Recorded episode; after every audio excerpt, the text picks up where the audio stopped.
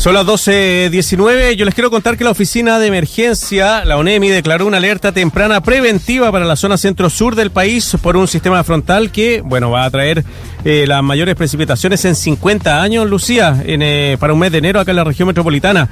El organismo advirtió que en sectores cordilleranos podría haber riesgo de aluviones, deslizamiento de tierra y también crecidas de cauces. Estamos con eh, eh Mireya Chocair, ella es la gobernadora de la provincia cordillera de acá de la región metropolitana. Mireya, ¿cómo le va?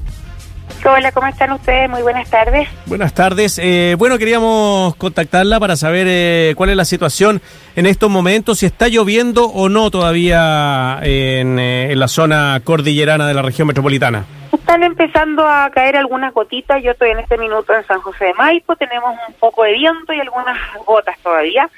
Pero lo más importante es el pronóstico que nosotros tenemos, no solamente en la región metropolitana, este es un frente que va a atacar a varias regiones, pero lo que compete a nosotros. Y tenemos un pronóstico de lluvias que nos hablan de entre 15 y 20 milímetros en el valle eh, y llegando a un tope de 35 40 entre cordillera y cordillera. Pero además de eso, Marcelo, eh, también viene asociada a un isotermal, es decir, que va a caer agua en aquella línea donde preferentemente cae nieve, ¿verdad? Mm. Y además de eso, eh, la Cernagiomín, que es el organismo técnico, nos ha levantado una minuta técnica que dice que habrían alta probabilidad de ocurrencia de remociones en masa. Entonces, frente a ese escenario, efectivamente estamos trabajando muy arduamente. Nosotros tenemos básicamente la comuna de San José de Maipo, pero también Pirque, que también podría tener, eh, como muchas otras comunas de Santiago, alguna quebrada que pudiese activarse. San José de Maipo tiene más de 300 quebradas, de las cuales solo hay 104 que estén claramente identificadas. Además, ya hemos tenido eh, algún tipo de evento donde se ha perdido vías humanas, por lo tanto, eh, es muy importante hacer este trabajo que lo hemos dividido, si me permiten, Marcelo, para explicártelo un poco, eh, en dos etapas. La primera etapa es un trabajo de prevención. Eh, ¿Qué es lo que hemos estado haciendo? Hemos estado entregando mucha información mediante distintos medios, mediante distintas formas, eh, explicándole a la gente los riesgos que significa estar en la orilla de un río, en la orilla de un estero. Pero como San José de Maipo es una comuna donde las personas literalmente se adentran a la cordillera y se desconectan, ¿verdad? En algunos lugares no tenemos señal. Hemos comenzado un trabajo en terreno ya desde el día de ayer con el municipio de San José de Maipo, junto con equipos de la gobernación, carabineros de Chile, y hoy día además se nos ha sumado el ejército. Estamos trabajando con drones en este minuto que nos están levantando imágenes de algunos sectores de la comuna donde tenemos personas que estuviesen acampando eh, muy en la orilla del río y que por lo tanto eh, estén corriendo riesgo. Lo que va a hacer el ejército es eh, entrar caminando en el fondo para poder pedir a las personas que se retiren, porque al final del día, Marcelo, lo que estamos haciendo es cuidar esas vidas, ¿verdad? Eh, eso es parte eh, un poco lo que estamos haciendo hoy día. Eh, y en eso poder pedirles también a usted como a Lucía su ayuda, ¿verdad? En ayudarnos a que las personas entiendan y comprendan de que hoy día no es un día para venir a la cordillera, no es un mm. día para prepararse para hacer picnic, ¿verdad? y que por lo tanto lo que mejor podemos hacer para cuidar sus vidas es que hoy día no estén cerca de ninguna orilla cordillerana. Súper importante ese mensaje, Mireya. Efectivamente, recalcarle a todas las personas que además, como es fin de semana, se arrancan, quisieran arrancarse por el fin de semana completo, no es el momento ni para ir a hacer picnic, ni para ir a pasear, ni para quedarse el fin de semana cerca de los sectores que usted menciona, Mireya. Y aprovechando esa prevención, ¿qué medidas pueden tomar o deben tomar las personas que viven en el sector?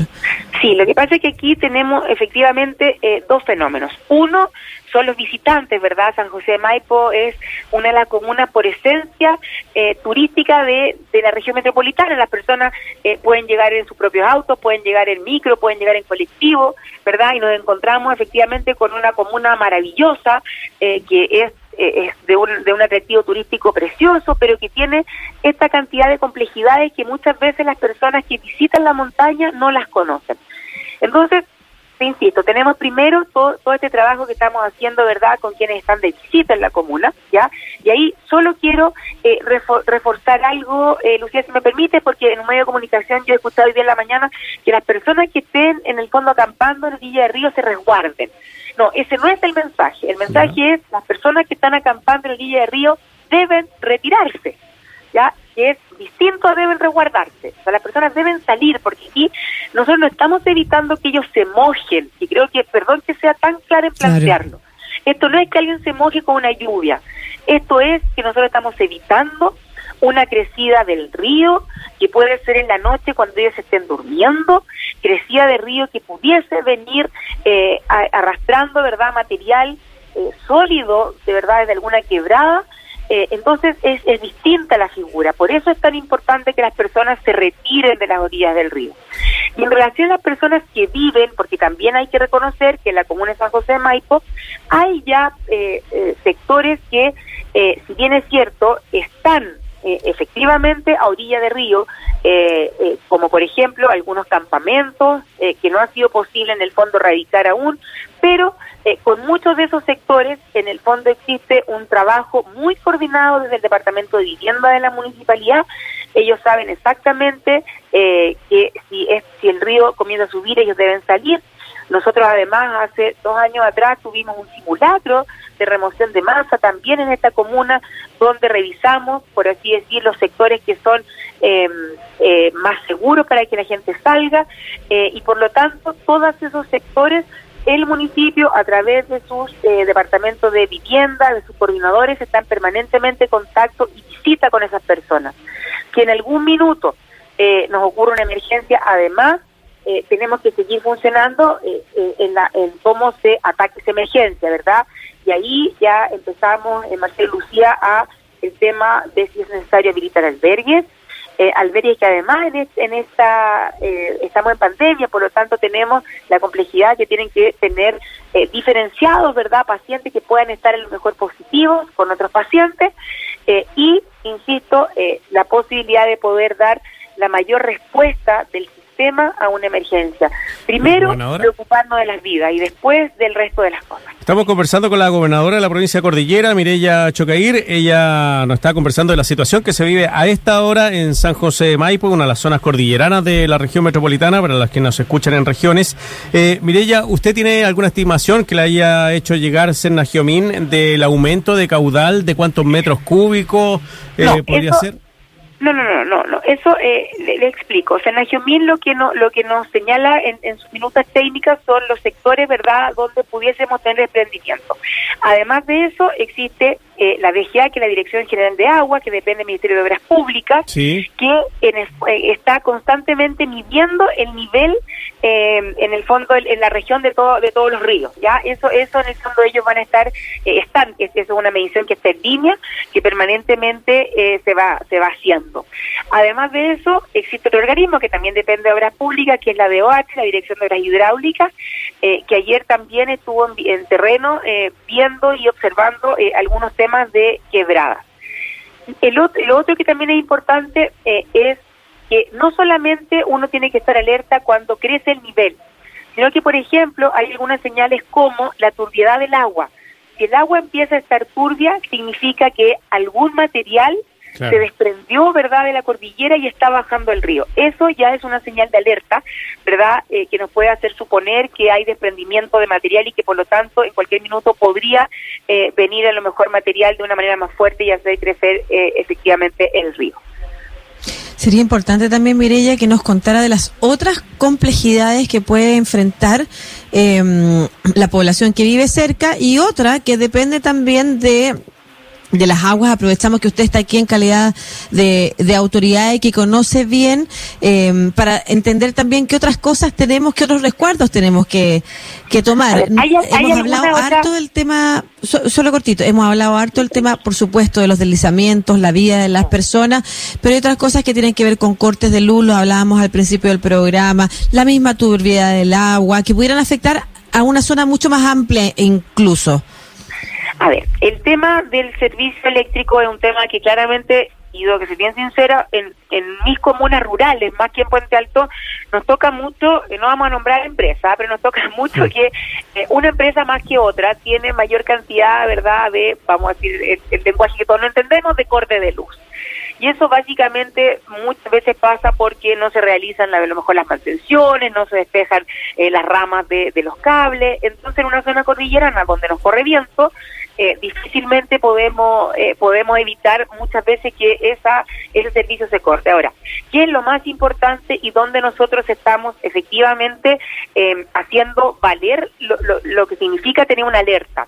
En que estas empresas tengan los equipos disponibles rápidamente en las comunas, ojalá que puedan trabajar frente a un corte de energía eléctrica. Porque si yo tengo que mover desde una comuna muy alejada a San José de Maipo un camión con personas en medio de un temporal, voy a estar tres días sin luz, ¿verdad? Eh, por lo mismo, en el fondo, se les ha pedido a las empresas y las empresas eléctricas, todas ellas, y eso es público, ustedes lo más probable que lo puedan buscar en la SEC, presentan planes en el fondo eh, frente a este tipo de eventos. Ahora, el corte de luz muchas veces en las comunas eh, rurales va también acompañado con agua, porque no todas las casas, ¿verdad? Y no, no todos los sectores de la región metropolitana, necesariamente todos están en áreas de concesiones, ¿verdad? De, empresas eh, de agua potable existen los APR en las comunas rurales que muchas veces cuando se nos corta la luz no pueden funcionar. Entonces, ahí tenemos una complejidad que es doble y por eso también trabajar tan arduamente con que la SEC fiscalice, que es el órgano fiscalizador, que en el fondo los procesos de recuperación eh, se hagan en, en los tiempos menores.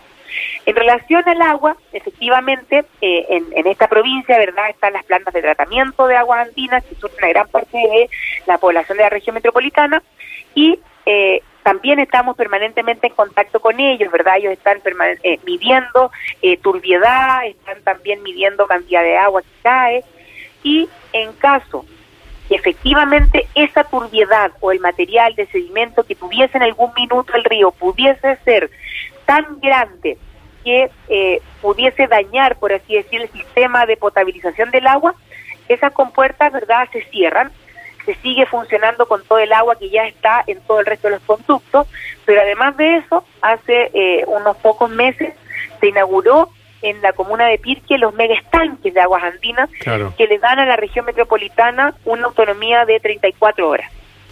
Eh, 36 y 34, perdona que me, que me confundí ahora, pero que, es la autonomía que le da a la, a la 34 horas. 34 horas, es la autonomía que le da a la región metropolitana y por lo tanto con ese lapso de tiempo, en el fondo las personas ahí pasan dos cosas. Primero, eh, no solamente lo que cada uno puede hacer a lo mejor eh, juntando agua, pero también en, zonas que a lo mejor son distintas, eh, los municipios tienen ya como parte de los planes de emergencia con aguas andinas o con otras empresas, ¿verdad?, de este tipo, planes de contingencia que van desde camiones aljibe funcionando, estanques que se tienen que instalar, esos puntos en general en todas las comunas están previamente eh, también definidos. ¿ah? Entonces, eh, eso también está como eh, ya está, está, tratado, por así decirlo, y es parte de los planes de emergencia a los que tienen que responder las empresas también junto con los municipios. Muy bien, pues la gobernadora de la provincia Cordillera, Mireya Chocair, conversando con nosotros. Ojalá la situación no, no traiga perjuicios para bueno la zona cordillerana de la ciudad y para toda la región metropolitana y para el sur, con estas lluvias que son poco frecuentes eh, de esta intensidad. Según eh, la información, son las mayores en 50 años los que se espera. Así que, Mireya, muchas gracias, gobernadora, y que le vaya muy bien. Muchas gracias a ustedes, Marcelo y Lucía, y les agradezco además la posibilidad de poder hacer este llamado a la prevención y a la precaución a las personas. Así que muchas gracias, que estén muy bien. Hasta luego. Adiós.